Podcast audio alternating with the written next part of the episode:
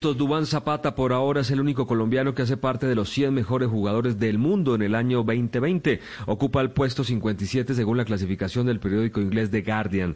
Del puesto 41 hacia abajo aún no se ha publicado por parte de los editores los jugadores. Será difícil que allí tenga otro espacio algún otro jugador colombiano. Zapata supera a Luis Suárez, que está en el puesto 58, a Sergio Agüero, que está en el 65, a Calvin Lewin, goleador de la Premier del Everton, compañero de James en la casilla 80, a Griezmann, que está en el el francés del Barcelona, y Álvaro Morata, el español de la Juve, que ocupa el puesto 95. Ha sido un gran año el de Dubán Zapata.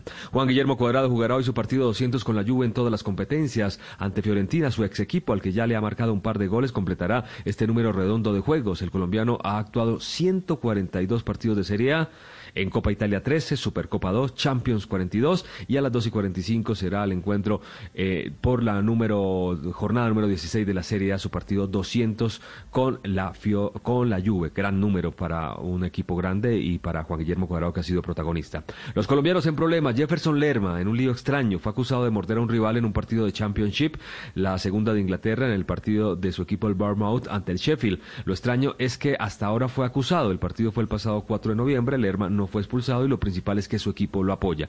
Y otro lío más, este aún más grave, porque uno de los equipos grandes de Brasil acusa con todas las consecuencias a Juan Pablo el Indio Ramírez por racista. Gerson de Flamengo afirma que el colombiano de Bahía le dijo cállate negro, una expresión que es muy grave en Brasil. Hace pocos minutos Gerson puso la denuncia en la delegación por injuria racial. El indio se defiende.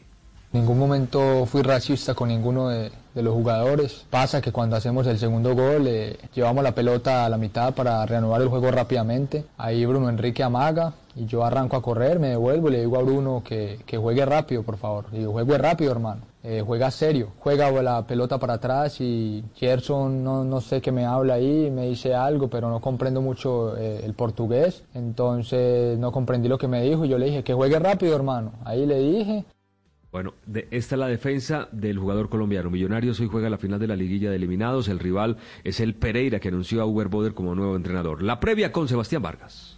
Hola Tito Oyentes, feliz mañana para todos. Millonarios en las últimas horas ha presentado dos casos positivos para COVID-19 en su plantel profesional, dos jugadores, uno de ellos su goleador Chicho Arango, Cristian Arango, quien no estará en el partido de las 8 de la noche ante el Deportivo Pereira. Los dos elementos están asintomáticos y aislados en el conjunto que dirige el profesor Alberto Gamero, quien vamos a oír a continuación destacando la actuación y lo que ha mejorado en los últimos partidos su rival de esta noche. Un equipo rápido, un equipo que tiene transiciones de defensa-ataque rápida con, su, con, sus, con sus extremos, tiene un 9 como, como de la Rosa incisivo que siempre hace eh, rupturas. Es un equipo que por algo clasificó en aquel grupo, estando en un grupo importante y lograron clasificar. Entonces me parece que es un, es un partido de cuidado. El partido de esta noche en el Campín tendrá asistente de video. El famoso VAR estará encabezado por Keiner Jiménez de Cesar y la terna arbitral por Mario Herrera del Meta. El ganador de este partido, Tito y Oyentes, jugará el próximo miércoles 30 de diciembre ante el Cali,